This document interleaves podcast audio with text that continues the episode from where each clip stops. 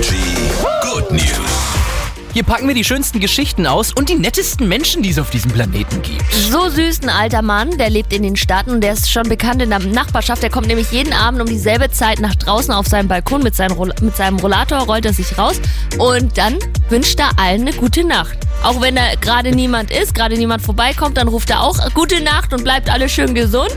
Und ich finde es einfach so süß. Ja, jetzt sagst du süß. Aber wir können ja mal erzählen, als ich Marc das erste Mal in der Redaktion von der Geschichte total begeistert erzählt habe, meinte er, ja, ein bisschen creepy ist es aber auch.